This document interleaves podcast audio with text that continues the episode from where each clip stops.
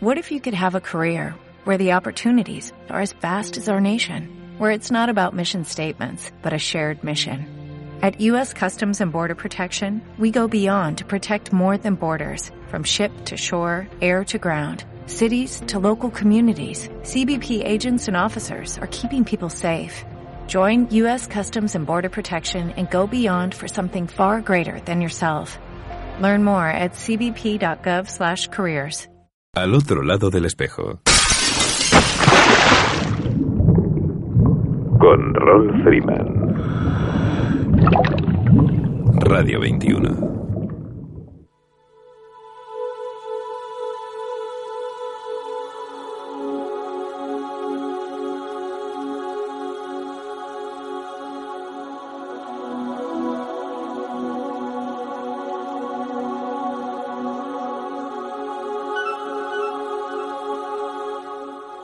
Hola amigos, saludos alados y bienvenidos a una nueva edición de Al otro lado del espejo.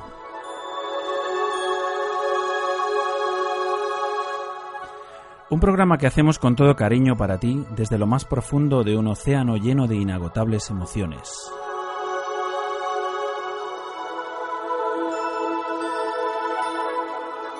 Emitiendo desde tu emisora favorita, Radio 21, a través de las ondas de la frecuencia modulada desde el 107.9, 107.8 y 107.5.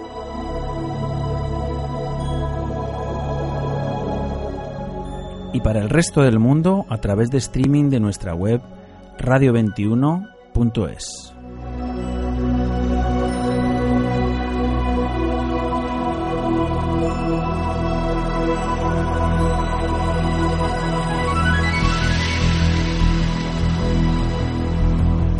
Buenas tardes, saludos salados gentes de la mar. Otro viernes con vosotros para hablar de nuestra pasión por el mar en toda su extensión. Y lo que nos gusta más que nada es conocer y compartir esa pasión con todos vosotros y hacerlo con aquellas personas que sin duda alguna tienen esa capacidad de transmitir sus sensaciones marineras. En esta ocasión he tenido el inmenso placer de poder escuchar y recoger para compartir con todos vosotros las sensaciones y la pasión por el buceo de Juan Luis Cano, a quien seguro vais a reconocer por su voz enseguida. Bien amigos, me encuentro en la madrileñísima y serrana localidad de Torrelodones porque nuestro invitado de honor de hoy reside en esta envidiable localidad a mitad de camino entre la Sierra de Guadarrama y la capital del reino. Alguien que no necesita presentación, un ser humano, como él mismo solía decir, conocido de todos los que gustamos del medio radiofónico, para mí un maestro de las ondas, desde luego. Hoy tengo el inmenso privilegio de poder saludar a Juan Luis Cano, una de las inconfundibles voces de Goma Espuma. Buenas tardes, maestro. Joder, que, madre mía, que estoy aquí ahora mismo acongojado contra la pared, tío, de las cosas que has dicho. Hola, muy buenas. Hombre, no, no he dicho nada que no sea cierto. En primer lugar, me gustaría explicarte por qué estoy aquí, por qué he querido estar aquí esta tarde. Recuerdo perfectamente, escuchando tu programa, como comentabas, en multitud de ocasiones tu gran afición por el mundo del, buceo, con una, con una pasión que entendemos perfectamente todos los que un día nos ha picado la bicha esta de respirar nitrógeno y oxígeno al otro lado del espejo. Así que cuando empecé con este mi programa de radio, pensando en, en, todos aquellos que de una u otra manera viven, experimentan y comparten experiencias subacuáticas, me acordé de ti y aquí estoy, deseando conocer y poder transmitir cómo le alcanzó la pasión por el buceo a Juan Luis Cano. Bueno, a mí siempre me ha gustado mucho el mar. Como buen hombre de interior, siempre me ha gustado mucho el mar. Eh, mi familia tenía una, una, casita que hizo mi bisabuelo en un sitio que ahora mismo es como Torremolinos, pero cuando yo era pequeño era un sitio muy, muy despoblado que se llamaba la Torre de la Horadada y entonces allí me pasaba tres meses al año, pues esos veranos de aquello de los niños de aquella época, ¿no? Me pasaba todo el verano allí, entonces estábamos todo el día en el agua. Y allí empecé a bucear, a hacer pesca, la verdad, eh, con, o sea, pesca con, con arpón eh, con 14 o 15 años, estoy hablando del año 74, 75. La verdad es que nunca fue muy bueno, eso hay que decirlo, pero sí que me, encantaba bajar, me encantaba bucear y me encantaba estar todo el día en el agua y tal. Y luego eh, dejé de hacer pesca pues, mm, y, y, me, bueno, entre otras cosas porque ya no hay, y entonces en un viaje eh, a Cuba en el año 93 fui con unos amigos Y entonces, eh, pues una inconsciencia de esas, yo sí es- siempre he sido un poco inconsciente, pues estando allí en un sitio muy chiquitito que se llama La Boca, me dijeron, ¿tú sabes, buce- has buceado alguna vez? Y dije, hombre, así con botella no y tal, pero me dijeron, ¿quieres bucear? Y dije, vale. Y entonces me dijeron, pues mira, si te quedas sin aire, haz así. si para sacar el aire de las gafas, haz así y, y sopla por la nariz. Y sabes compensar, ¿no? Yo sí, sí, pues ahora para abajo. Y entonces ese mismo día ya me hice dos inmersiones y una nocturna. Entonces, un inconsciente absoluto, sin tener absolutamente ni idea de nada. Y, y, nada, y así me pilló, me pilló tanto, pasé- lo pasé tan bien. Además, claro, mi primera inmersión allí en, un arrecife absolutamente virgen, bueno, fue, o sea, fue una pasada.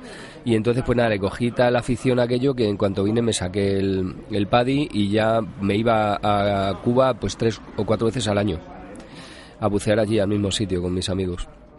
Y luego ya a partir de ahí pues empecé a bucear pues por, siempre que podía, vamos, aquí me hice una ducha, mm, una mm, bañera profunda para, para poder meter la cabeza, o sea que- Oye, ¿y dó- ¿dónde buceas? ¿Vas habitualmente a una misma zona o te gusta ir descubriendo nuevos fondos? Bueno, eh, en los últimos tres o cuatro años eh, la verdad es que no he salido de España, ¿no? Eh, eh, básicamente en Ibiza es donde buceo, hay unos fondos muy bonitos y buceo con una gente que es de un centro que se llama Active, Active Dive que controlan un montón y son gente maravillosa, un ambiente estupendo y sobre todo eso, controlan muchísimo.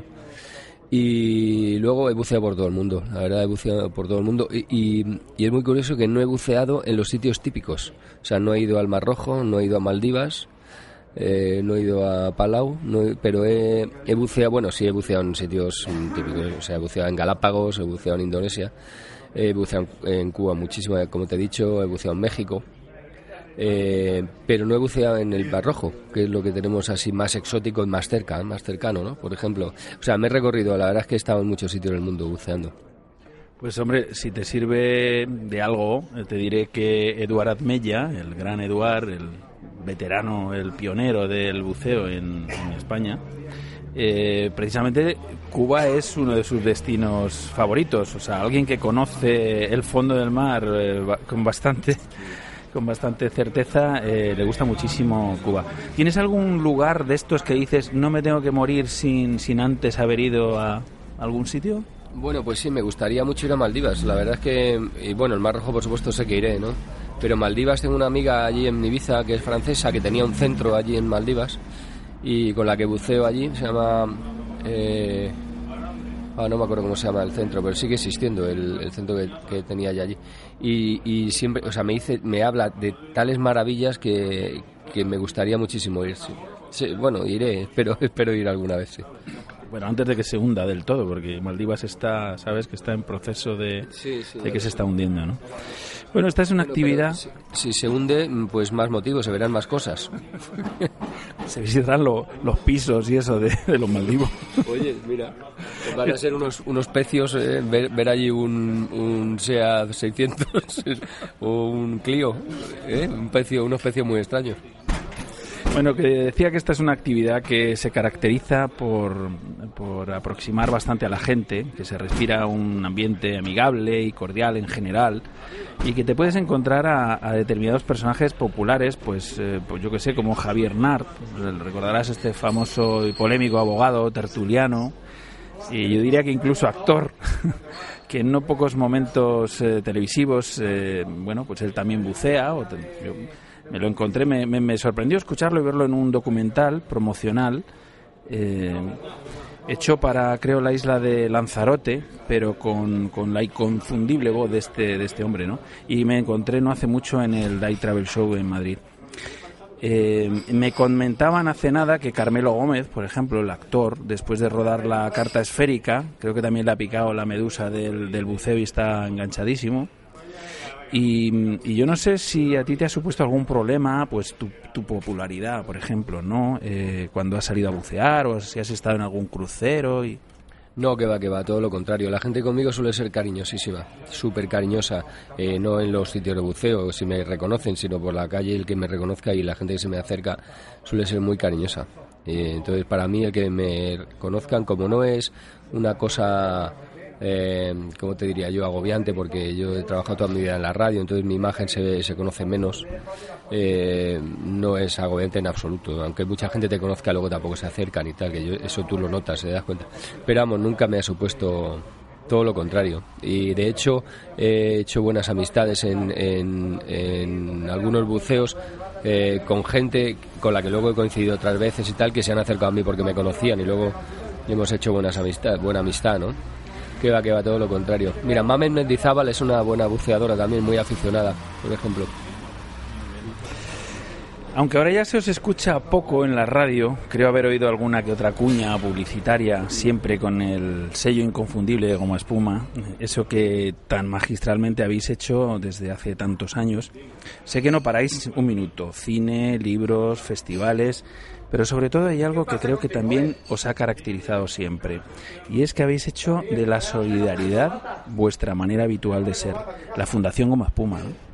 Sí, bueno, es una una responsabilidad, como tú bien dices, que nos echamos a la espalda hace ya muchos años y que, bueno, la llevamos con mucho orgullo y, mucho esfuerzo, porque en estos momentos, además, en los que es dificilísimo sacar adelante cualquier cosa, pues un tema que lleva por delante la solidaridad, pues más todavía, ¿no? De todas maneras, no desfallecemos, ahí estamos currando, haciendo, mm, como tú dices, muchas muchas actividades eh, culturales, básicamente, eh, y buscando patrocinios para poder sacar ahí dos durillos y mantener los proyectos para la infancia que tenemos. Ahí seguiremos, sí, sí. Eh, no paramos, la verdad es que, aunque Guillermo vive en Estados Unidos y tal, pues por eso hacemos menos cosas juntos, ¿no? Pero sí estamos bastante concienciados en que la, Fundación Goma Espuma tiene que seguir adelante, sea como sea, y ahí nos dejamos los huevos. Me ha llamado la atención un proyecto solidario vinculado a, vuestra fundación, como Espuma, y también muy relacionado con nuestra pasión por el mar. Eh, se trata de la iniciativa 3.000 kilómetros más cerca de Antón Ruiz. ¿Qué nos puedes contar a los que nos incorporamos en este momento a la sintonía? Bueno, pues que la verdad es que hay muchísima gente que se nos acerca, nos proponen un montón de cosas y mientras no nos cuesten esfuerzo y dinero, no esfuerzo sí, mientras no cuesten dinero nosotros apoyamos a todo el mundo. Y, bueno, pues eh, gente como él eh, se nos acerca un montón y también en Piragua hubo un hace poco bueno hace poco no hace un par de años también hubo un, un chaval que iba a hacer no sé cuántos kilómetros en Piragua a, lo largo de todo el mundo y cada kilómetro que recorriera también eh, simbólicamente eh, había ayudas económicas y tal o sea que hay muchísima gente que, que se nos acerca y eso es bueno porque eso significa además que la marca Goma Espuma sigue aunque ya no estemos en las ondas sigue teniendo un peso social, ¿no? Y a nosotros eso nos enorgullece bastante. ¿Conoces un, proyecto que se llama Solidive? No, no lo conozco. Pues mira, eh, por si no lo conoces, hay un grupo de gente que se llaman Solidive y que se han propuesto enseñar a bucear a la gente que vive en algunos paraísos junto al mar.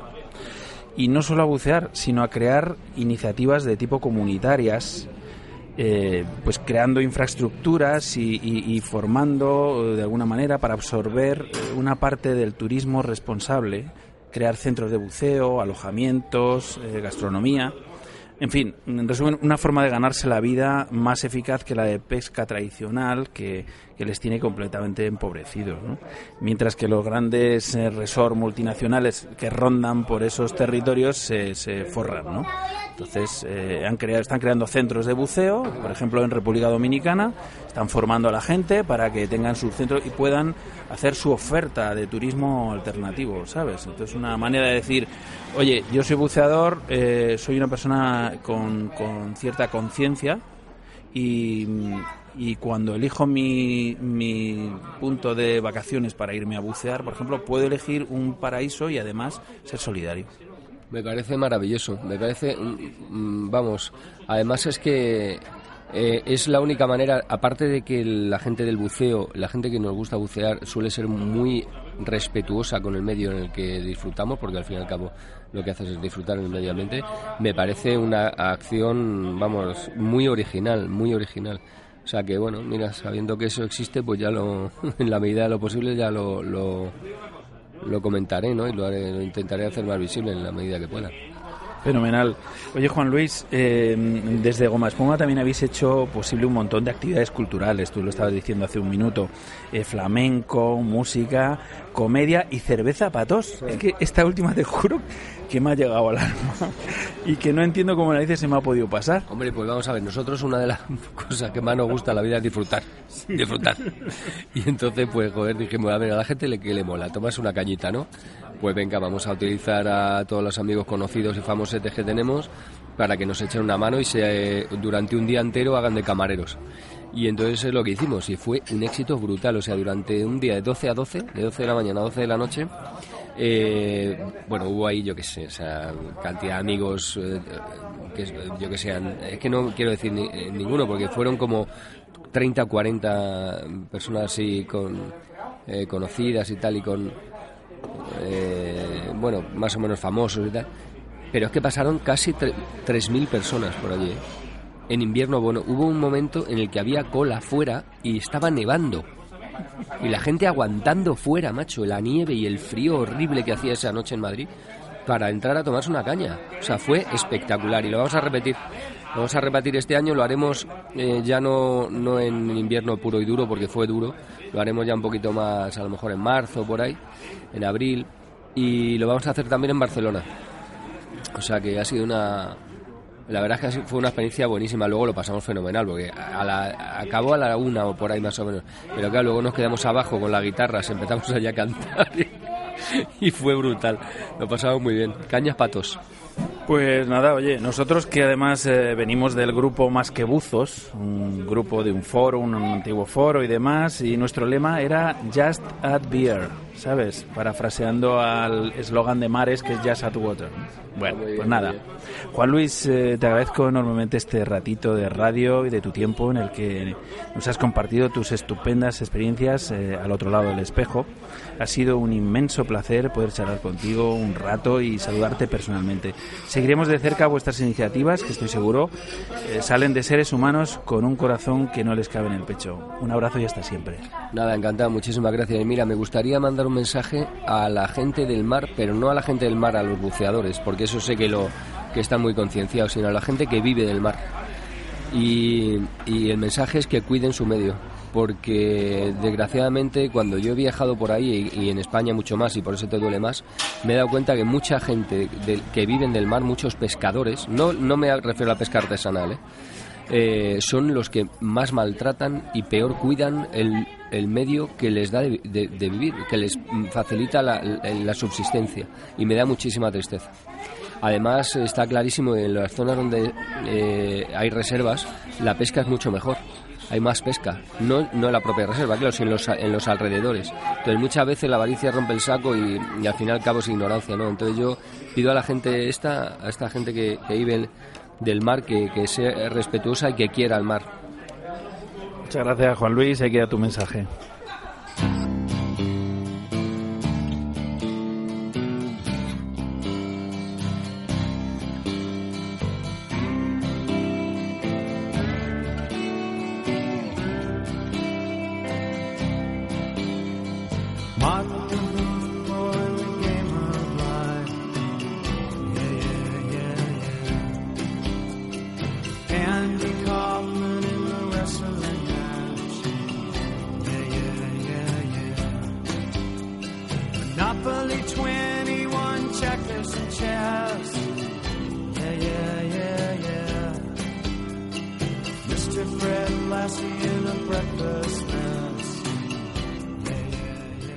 Mis amigos los peces, eh, esta sección de biología que magistralmente nos trae cada viernes Inés García de la Escuela Zoea de Madrid. Buenas tardes, Inés, ¿qué tal estás? Hola, buenas tardes.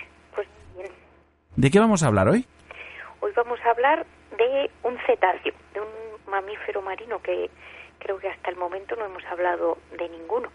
Y en concreto de uno que, que se puede ver en ocasiones en aguas canarias es el calderón de aleta corta o el calderón tropical. Su nombre científico es Globicéfala macrorhynchus y hace referencia a que este, este cetáceo con odontoceto, quiere decir que tiene dientes, a diferencia de las ballenas, eh, pues tiene la, la cabeza en forma globular, así como muy bulbosa y pertenece a la subfamilia de los delfines oceánicos, pero a diferencia de estos no tiene un hocico tan prominente como los delfines típicos y además tiene una aleta dorsal que es bastante saliente. En, el caso del calderón tropical es corta y está en una posición muy adelantada con respecto al cuerpo y tiene una forma curva característica. El color de este, de este animal es negro, bastante uniforme, aunque tiene algunas manchas de, de color blanquecino grisáceo en la parte dorsal, detrás de la aleta y también en el vientre. Y es un animal bastante social que suele vivir en grupos de unos 15 a 20 individuos y que normalmente prefiere aguas profundas, pero en ocasiones se puede observar cerca de la costa, sobre todo en nuestro litoral, pues lo, lo veremos en Canarias. Y es una especie que realiza migraciones aunque en Canarias hay algunas poblaciones que están estables todo el año y esas poblaciones tienen pues, grupos más grandes, por encima de 15 o 20 individuos. Y la alimentación de este, de este cetáceo está basada en cefalópodos y a veces también puede alimentarse de peces. Eh, puede descender en profundidad hasta unos 300 o 400 metros y es capaz de aguantar la respiración unos 15 minutos y su tamaño pues puede llegar a los 6 metros aproximadamente, pero el tamaño máximo. Y en cuanto a la relación con, con el buceador o con, o con el posible nadador, pues buceando no es muy fácil encontrárselo, sería una suerte encontrárselo, pero muchas veces se pueden ver desde embarcaciones si se hace, si se, si se va en un barco de observación de cetáceos y es una forma pues de conocer o de acercarse a estos animales siempre que se haga pues eh, controladamente. Hay una legislación, una normativa que especifica cómo tiene que hacerse este tipo de turismo y siempre que lo hagamos de forma respetuosa, pues puede ser una opción de conocerlo. Y hasta aquí hemos llegado con, nuestro animal de hoy. Muy bien, Inés. Pues, eh, pues nada, la verdad es que em, es una especie que, que, bueno, que nos simpatiza mucho, que nos gusta, porque tienen una cara así como muy, como muy simpática, ¿no? Sí, es verdad. Oye, ¿y por qué, y por qué les da a los humanos por tener este tipo de, de animales eh, enjaulados. Quería preguntarte porque, porque me suena de haber visto, no sé si ha sido en Faunia y demás, eh, quizá, quizá no sea la misma especie, siempre los confundo con las belugas, ¿no? No, es lo mismo, ¿no? Es diferente. La beluga es, es de, otra familia y tiene normalmente un color totalmente blanco y aunque tiene cierto parecido porque tampoco tiene un, un hocico así muy prominente, es de otra familia totalmente diferente. Las belugas sí que se tienen en cautividad, pero la verdad es que no es una especie muy propia. También se tiene en cautividad el delfín. El delfín mular es bastante, eh, vamos, que por su comportamiento y su modo de vida, pues sí que se puede tener en cautividad. Pues ahí, no sé, está el, debate de siempre, que por una parte es una forma de dárselo a conocer a la gente, pero por otra parte, pues les tienes eh, encerrados y, y faltos de libertad, como los dos y todo eso. Se podría haber un debate.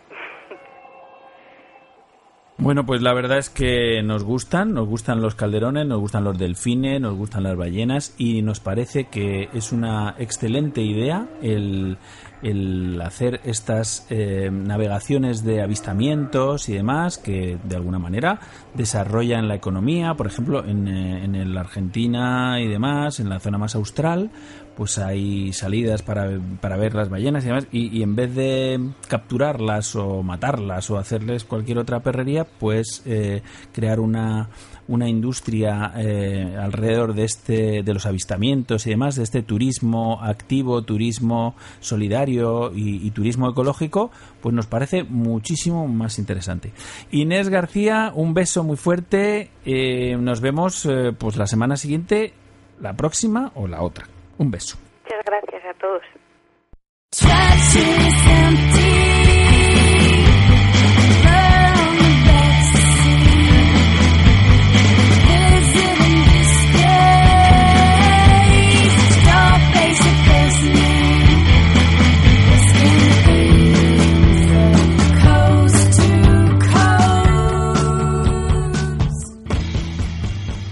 Al otro lado del espejo. Con Ron Freeman. Radio 21.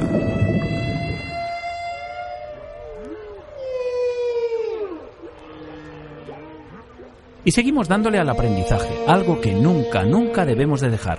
Aunque pasen los años, seguro que hay un buen montón de cosas que se nos pueden ir olvidando y para los que acaban de incorporarse a esta pasión por el mundo bajo el agua, escuchar a David Blázquez en su curso de iniciación al buceo a distancia. Seguro que les va a aportar un poquito de conocimientos que sin lugar a dudas les vendrá de perlas. No dejéis nunca de escuchar la voz de la experiencia, siempre se aprende. Adelante David con tu capítulo 19. Buenos días, Rol, y buenos días a todos los oyentes. Hoy empezamos el programa hablando de las tablas, donde nos quedamos en el pasado. Decíamos que las tablas y computadoras de buceo te dicen tu límite sin descompresión. Esto quiere decir el tiempo máximo permitido sin realizar paradas de una determinada profundidad basándose en la cantidad teórica de nitrógeno que absorbe tu cuerpo durante una inmersión y también tiene en cuenta el nitrógeno que absorbes en las inmersiones anteriores. Esto es porque se necesitan varias horas, en teoría a veces un día, después de salir a la superficie para eliminar todo el nitrógeno de tu cuerpo. El nitrógeno que queda en tu cuerpo después de una inmersión se denomina nitrógeno residual. Una inmersión realizada antes de eliminar todo el nitrógeno residual de una inmersión anterior se denomina inmersión sucesiva. Vamos a pensar que realizaremos tres inmersiones. Antes de tu primera inmersión, tu cuerpo tiene un nivel de nitrógeno normal incluso aunque hayas estado dentro de los límites de seguridad de la tabla o computador. Después de pasar un tiempo en la superficie, tu cuerpo ha eliminado parte del nitrógeno residual, pero no todo. Ahora estás más cerca del límite máximo de lo que estabas antes de la inmersión, por lo que en una inmersión sucesiva tendrás un límite de tiempo sin descompresión más corto. Una vez terminado el intervalo en superficie, realizamos la segunda inmersión. Después de la inmersión sucesiva todavía está dentro de los límites aceptables, pero tu nivel de nitrógeno ha aumentado e incluye el nitrógeno absorbido durante esta inmersión, más el nitrógeno residual que quedaba en la primera inmersión. La tabla o tu computador de buceo te ayudan a determinar los límites de tiempo y profundidad aceptables para la primera inmersión y para las inmersiones sucesivas, teniendo en cuenta los cambios teóricos del nivel de nitrógeno en tu cuerpo. El tiempo que tienes que esperar antes de que una inmersión no sea inmersión sucesiva depende de la tabla o computador. Un computador registra el nitrógeno teórico para diferentes intervalos, pero no es realmente importante saber el intervalo porque el computador lo tiene en cuenta automáticamente. Utilizando la tabla, si no planificas una inmersión en al menos 6 horas, el nitrógeno residual no tiene consecuencia. Por otro lado, si planificas hacer buceo durante las próximas 6 horas, tienes que tener en cuenta el nitrógeno residual cuando planificas tu inmersión, el que has acumulado en la inmersión anterior. Esto es parte de lo que debes aprender a hacer con el planificador de inmersiones recreativas o tabla. Para conocer la tabla debemos hablar de unas reglas generales que debemos seguir. Tiempo en el fondo es el tiempo total en minutos desde que comienzas el descenso hasta que comienzas el ascenso final hacia la superficie o hacia la parada de seguridad. Cualquier inmersión planificada a 10 metros o menos debe calcularse como una inmersión a 10 metros. En la tabla la mínima medida son 10 metros. Utiliza el número exacto o el inmediato superior para la profundidad de todas las inmersiones. Asciende lentamente de todas las inmersiones a una velocidad que no exceda los 18 metros por minuto. Más despacio estaría bien también. Sé siempre prudente y, evita utilizar los límites máximos. Al planificar una inmersión en agua muy fría o bajo condiciones que pueden ser estresantes, planifica la inmersión suponiendo que es 4 metros más profunda de lo real. La cantidad de datos experimentales existentes implican principalmente perfiles progresivos, es decir, haciendo la primera inmersión más profunda y buceando de mayor profundidad a menor profundidad cuando se hace buceo multinivel. Por este motivo, los perfiles progresivos son la recomendación. Limita todas las inmersiones sucesivas a 30 metros de profundidad o menos. Limita tu profundidad máxima a tu nivel de entrenamiento y experiencia. Planifica todas las inmersiones como inmersiones sin descompresión y ninguna inmersión debe exceder el límite de máximo de profundidad para el buceo recreativo, que son 40 metros. El buceo con descompresión está fuera del campo del buceo recreativo y el planificador de inmersiones recreativas no ha sido diseñado para planificar inmersiones con descompresión. No excedas los límites del PIR y siempre que sea posible evita bucear en el límite del planificador. Los 42 metros aparecen en el PIR solo por emergencia. No bucees nunca a esa profundidad. Como buceador recreativo planifica solo inmersiones sin descompresión, que te permiten ascender directa y continuamente a la superficie. La mayoría de las veces harás una parada de seguridad. Una parada de seguridad te ofrece tiempo extra para que tu cuerpo elimine el nitrógeno y te da un momento para estabilizar y controlar tu velocidad de ascenso antes de continuar hasta la superficie. Para hacer una parada de seguridad detienes tu ascenso a una profundidad de entre 3 y 6 metros, normalmente a 5 metros durante 3 minutos o más. Planifica siempre tu inversión de forma que puedas hacer una parada de seguridad y llegar a la superficie con 20 a 40 bares en tu botella. Puedes hacer una parada de seguridad al final de cada inmersión, y de hecho deberás considerarlo una norma estándar en casi todas tus inmersiones. Sin embargo, hay casos en los que la parada de seguridad es obligatoria. En las inmersiones que se han realizado a 30 metros de profundidad o más, en inmersiones que estemos cerca de exceder los límites de no descompresión y al alcanzar cualquier límite del PIR o tabla y del computador. Con un computador de vacío esto sería cuando el computador te marca cero en el tiempo sin descompresión, en cualquier momento de la inmersión. Si excedes un límite sin descompresión en menos de 5 minutos, asciende lentamente, asciende lentamente hasta los 5 metros y permanece allí al menos 8 minutos antes de salir de la superficie. Después de llegar a la superficie no bucees en al menos 6 horas porque tendrás un nivel muy alto de nitrógeno residual en tu cuerpo. Y si excedes un límite sin descompresión en más de 5 minutos, es necesario realizar una parada de no menos de 15 minutos a 5 metros, siempre y cuando lo permita el suministro de aire. Después de llegar a la superficie no debes bucear hasta que pasen al menos 24 horas debido al exceso de nitrógeno residual que queda en tu cuerpo. Al realizar una parada de descompresión de emergencia, mantente lo más cerca posible de los 5 metros. Si no tienes suficiente aire para realizar la parada de descompresión de emergencia, permanece todo el tiempo que puedas, guardando el aire suficiente para salir a la superficie y salir del agua de forma segura. Deja de bucear durante 24 horas, respira oxígeno puro si está disponible y estate atento a la aparición de síntomas de enfermedades descompresivas. Y con esto terminamos el programa de hoy. Muchas gracias por escucharnos. Os invitamos a la semana que viene y nos vemos bajo el agua.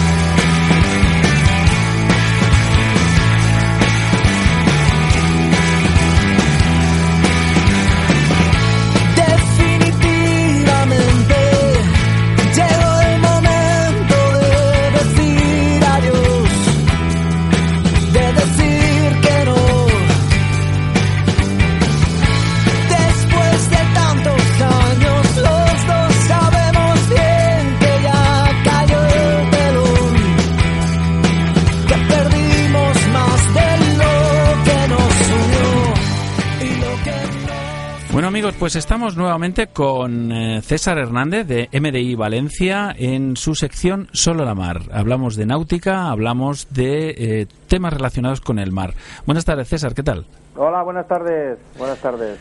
Pues eh, de nuevo aquí a contaros un poco noticias interesantes del, del sector náutico. Mm, al hilo de esto, deciros que, que hay una noticia bastante interesante eh, porque en, eh, en, el, en el- el año que viene, en, el, en septiembre del 2014, se va a celebrar en, en Ibiza eh, una prueba que se llamará Ibiza World Championships. Eh, esto es eh, esta es una de las mangas del circuito mundial de la clase 1. ¿eh? Las lanchas las lanchas estas eh, normalmente suelen ser eh, multicasco de dos cascos, pero que bueno, son lanchas grandísimas que van a una velocidad bestial casi de, de lo- de los eh, de los 100 nudos.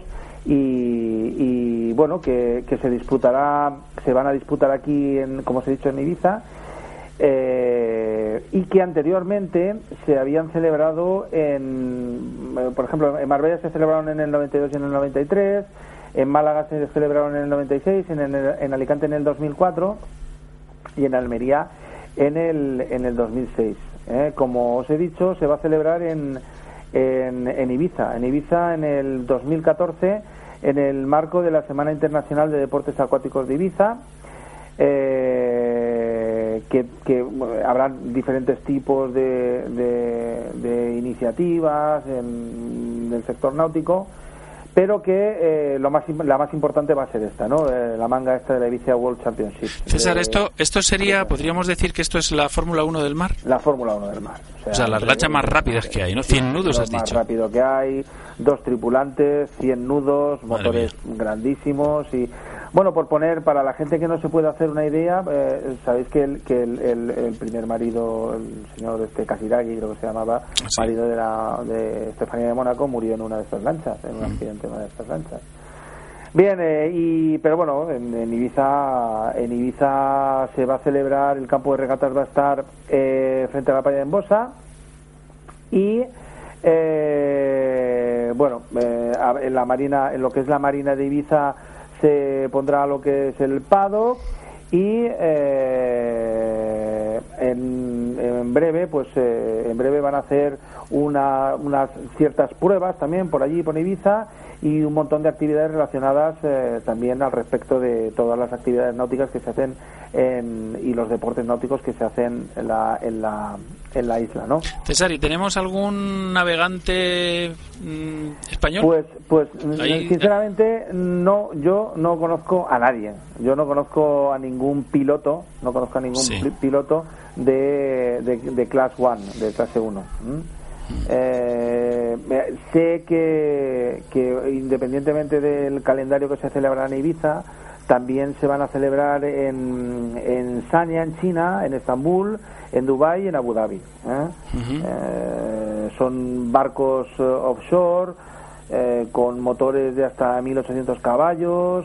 mm, Bien, tienen, co- como os he dicho antes, tienen dos ocupantes. Tiene uno, el- es el piloto, es el que el que gobierna la embarcación y, y luego está el navegador que es el que se encarga de, de llevar equilibrados los motores. ¿Mm? Esto es bastante peligroso, ¿no? Esta, bueno, eh, esta claro, ten en actividad, ¿no? cuenta que Estas- el, el kit de la cuestión de estos de estas eh, eh, class one es que la menor cantidad posible de embarcación toque el agua.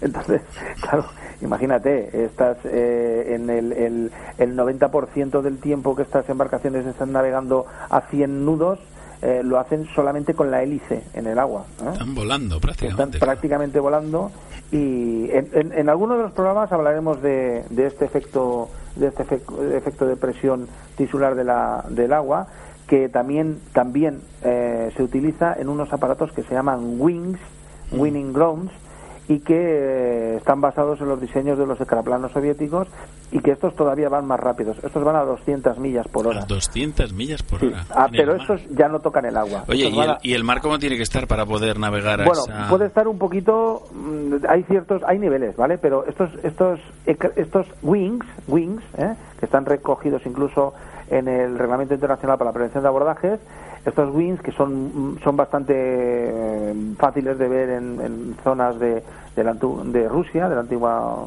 URSS, pues eh, navegan 5 metros por encima de la superficie del mar. Adiós. ¿eh? Des- despegan desde el mar, aterrizan en el mar, pero cogen, aprovechan la- esta, esta diferencia de temperatura entre la atmósfera y la y la superficie del mar en su proceso de evaporación y entonces crean ahí una sustentación que levantan los barcos eh, perdón barcos bueno sí buques es que es que un wing ya está Sí. ya, ya, ya La el nave espacial, vamos, ya directamente. el, el, el reglamento internacional lo reconoce como buque ¿eh? Sí, lo ¿no? reconoce como buque y, y entonces los levanta a 5 metros y, y bueno, ya, imagínate, la superestructura de un barco puede que alcance los 30 metros de altura. Madre mía. Imagínate César, ¿te parece, ¿te parece 200 que, que lo toquemos en el próximo programa? Lo tocaremos en el otro programa, ¿eh? Pero hay que estar muy, muy atento a, eh, a esta Ibiza World Championship en septiembre del 2014 con la participación en la manga del, del, del World Championship Class One. ¿eh? Diremos como en la Fórmula 1, si parpadean, se lo perderán. Muy bien. César, un abrazo. Hasta Gracias a vosotros, buena guardia, buena prueba. Un abrazo, hasta Un luego.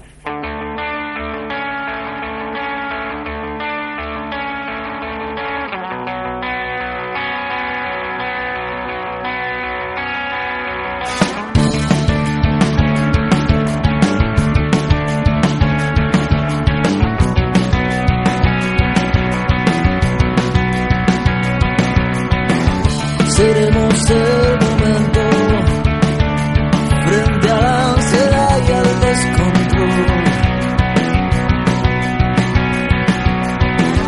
Seremos un universo en un barco sin timón. Cada vez que la tristeza avance y seguiremos. Hola, Hola, buenas tardes. buenas. Pues nada, tenemos a nuestra amiga Victoria Gómez, que durante muchísimo tiempo, años, ha colaborado con nosotros en, en nuestro programa. Y, y bueno, pues ahora eh, ha tenido un pequeño accidente y se encuentra en casa. Y queremos eh, saludarla. ¿Cómo estás, Victoria? Raúl, esto, esto es una broma, ¿no? Esto es una broma para la radio, concretamente. Pero vaya encerrona me has hecho.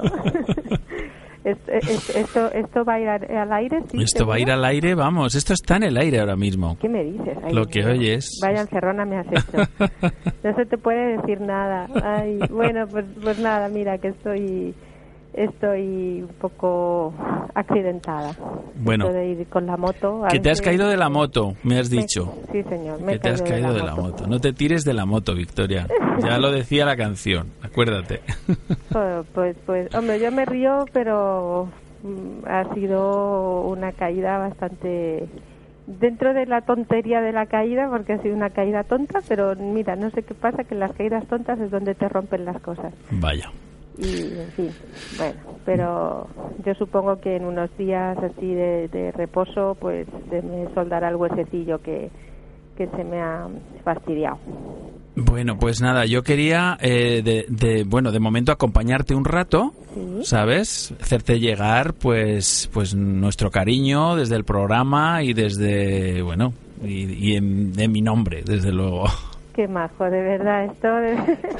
vaya sorpresa. Claro, vaya hace un montón, hace un montón que no te oímos por aquí, por Pues, el programa. sí, ¿eh?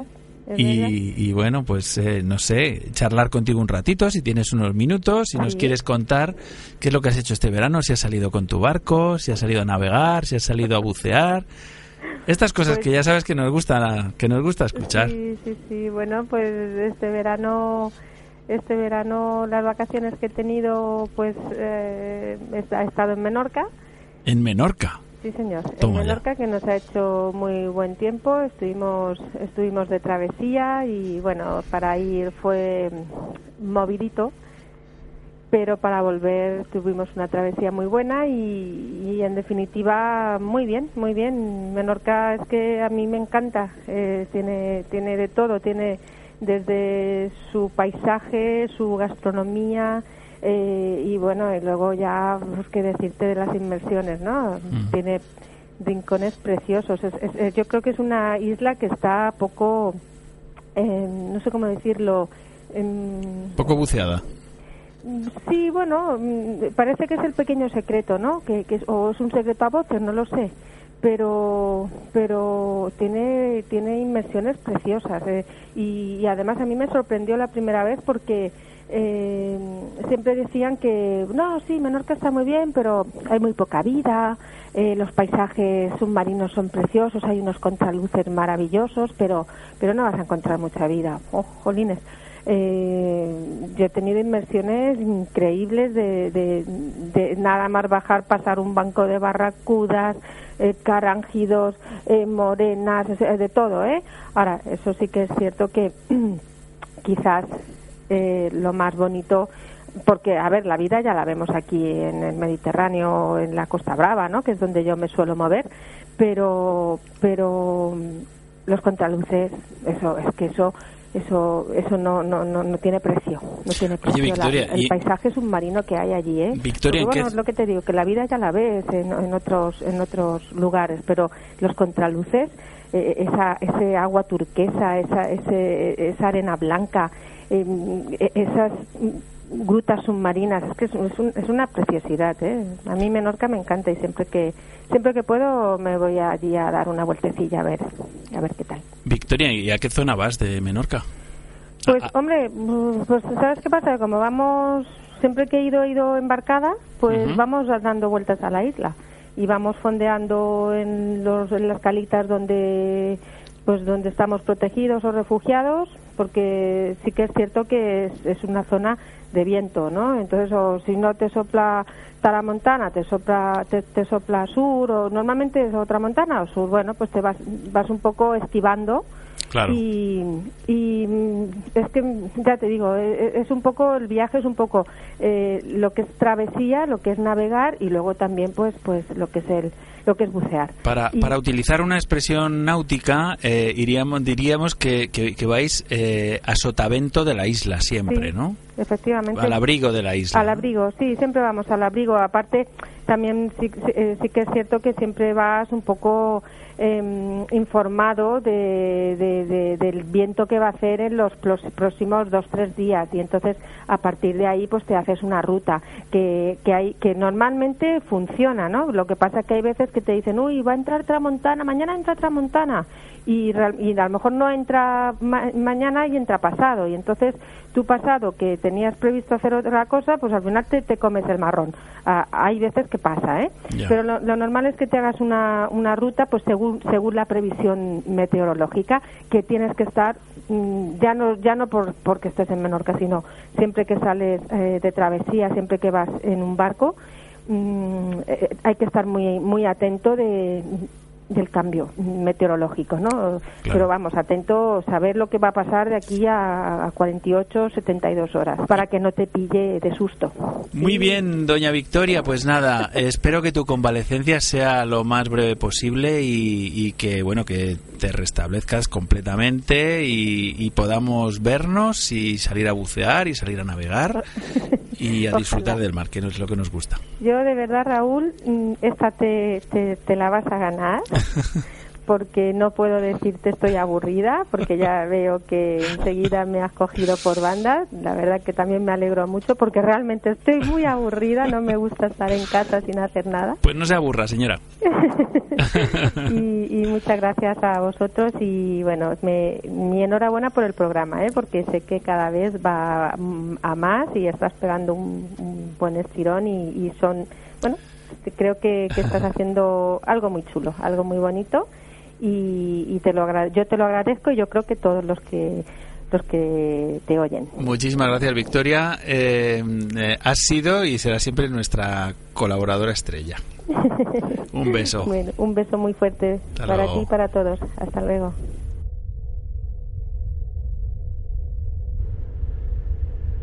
Aprovecho para comentaros que nuestro amigo y colaborador Luca Belladonna tiene previsto iniciar este fin de semana la exploración de la mina de Navalvillar, en Colmenar Viejo, muy cerquita de aquí.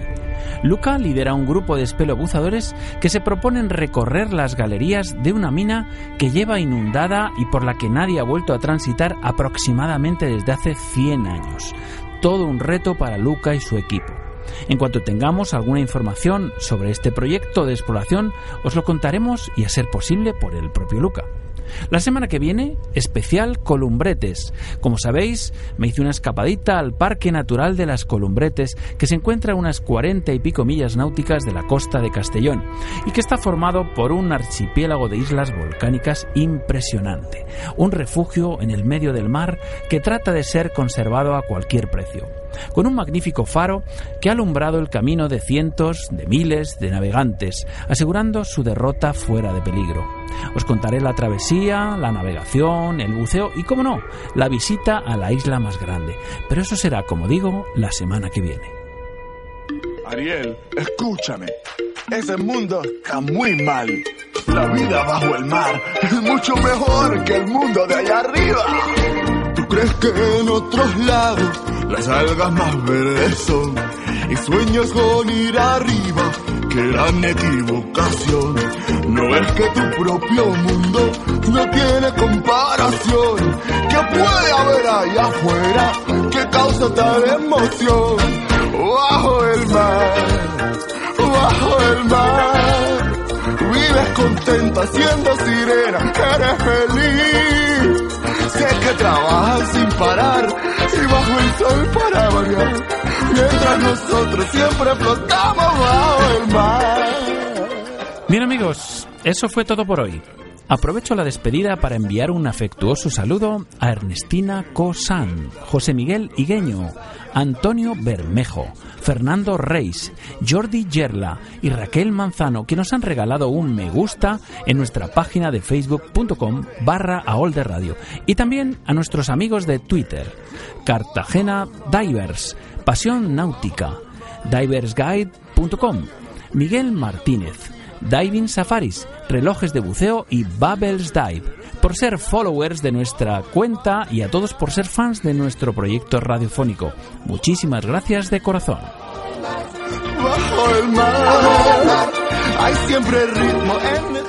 Llegamos así al final de nuestro programa de hoy. Ojalá que les haya gustado nuestra compañía. Buen fin de semana a todos, buena mar y buenas inmersiones. La semana que viene muchísimo más y mejor. Os espero aquí, en Radio 21. la flauta, oye el arpa y al contrabajo, ponle atención, verás la trompeta. A los controles, en la sala de máquinas del submarino amarillo y dando la brasa al micrófono, servidor de ustedes, Rolf Freeman, que os envía un cálido y que pasiano abrazo. Los del espadín, Saludos saladetes, gentes de la mar. Nos veremos en los mares o en los bares. Felices burbujas y hasta la próxima. Y no se olviden de sonreír. Adiós.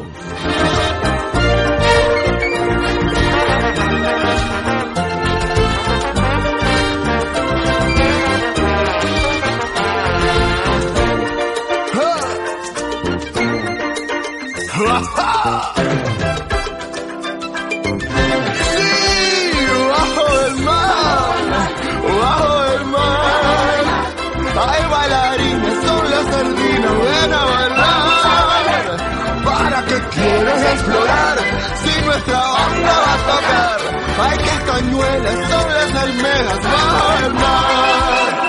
Y las babosas no tengo cosas, bajo el mar. De caracoles, esto bonito, y las burbujas